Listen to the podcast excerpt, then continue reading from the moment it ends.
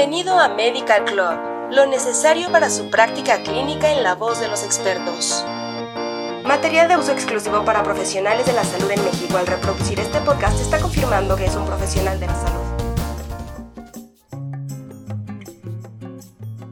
Hola, bienvenida y bienvenido a Medical Club. En este capítulo hablaremos sobre el trastorno del sueño durante la COVID-19. Esperamos que este contenido sea interesante y útil para ti. La pandemia por COVID-19 fue declarada por la Organización Mundial de la Salud el 11 de marzo de 2020 y tuvo su inicio como un nuevo tipo de coronavirus en la ciudad de Wuhan, China, en diciembre de 2019. Como método de prevención y medida de salud pública contra la transmisión del virus, gobiernos de distintos países pusieron en marcha periodos de aislamiento y cuarentena. Si bien esta estrategia fue diseñada con la intención de cuidar la salud de las personas, es necesario considerar que después de cierto tiempo de confinamiento y aislamiento social, la salud mental se puede ver afectada. Los brotes de enfermedades infecciosas, combinados con medidas para controlar los brotes, se asocian con una gran angustia psicológica y síntomas importantes, incluida la mala calidad del sueño. El miedo juega un factor determinante en la modificación de los patrones normales del sueño. Según la Clasificación Internacional de los Trastornos del Sueño, publicada por la Academia Americana de Medicina del Sueño en 2014, el insomnio se define como una dificultad persistente para iniciar el sueño con insatisfacción en su duración, consolidación o calidad, que ocurre cuando las circunstancias y oportunidades para dormir están dadas, y se acompaña al día siguiente de malestar o deterioro en las funciones sociales, laborales, educativas, académicas, conductuales o en otras áreas importantes de la conducta humana. La falta de este puede afectar el funcionamiento psicológico y la toma de decisiones, aumentar los accidentes, provocar cambios de humor, aumentar los gastos médicos y hacer que las personas sean más susceptibles a contraer el virus debido a la falta de concentración. Además, es importante recordar que el sueño desempeña un papel importante en la homeostasis del sistema inmunológico, por lo que el dormir bien y la inmunidad se encuentran directamente relacionados. El trastorno de insomnio, sin embargo, es una condición dolorosa que a menudo se asocia con deterioro cognitivo, alteraciones del estado de ánimo y fatiga.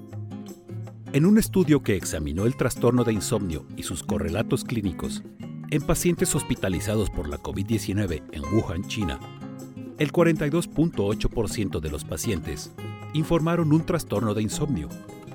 Este hallazgo está respaldado por estudios previos, donde hasta 96.2% de los pacientes con COVID-19 clínicamente estables informaron síntomas de estrés postraumático. Además, los pacientes más jóvenes son biológicamente más vulnerables a la deficiencia del sueño junto con factores del estilo de vida, como el uso de medios electrónicos, que pueden ayudar a explicar la relación positiva entre la edad más joven y el trastorno de insomnio. La escala de insomnio de Atenas, AIS por sus siglas en inglés, es un instrumento psicométrico de autoevaluación diseñado para cuantificar la base de la dificultad del sueño Consta de ocho items.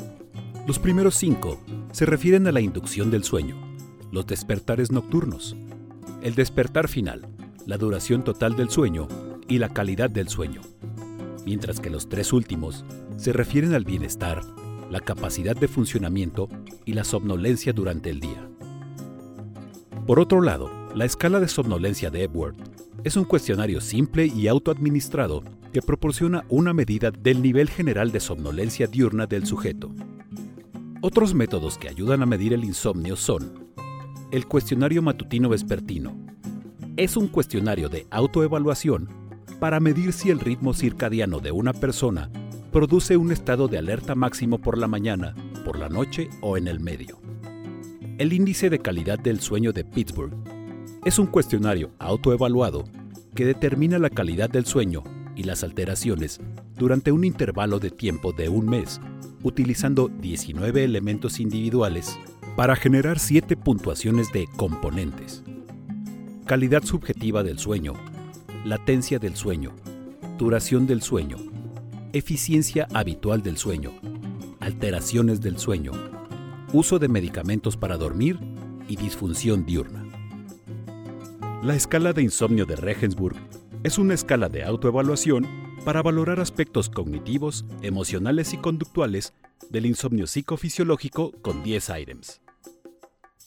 La escala de autoevaluación de ansiedad de Song es un evaluador con referencia a normas que se ha demostrado que discrimina la ansiedad de los trastornos del estado de ánimo.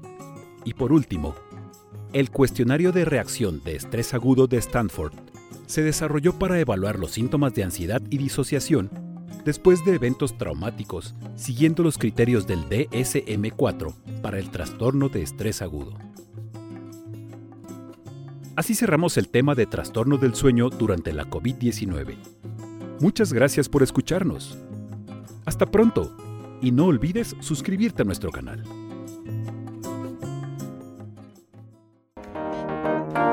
Esto fue Medical Club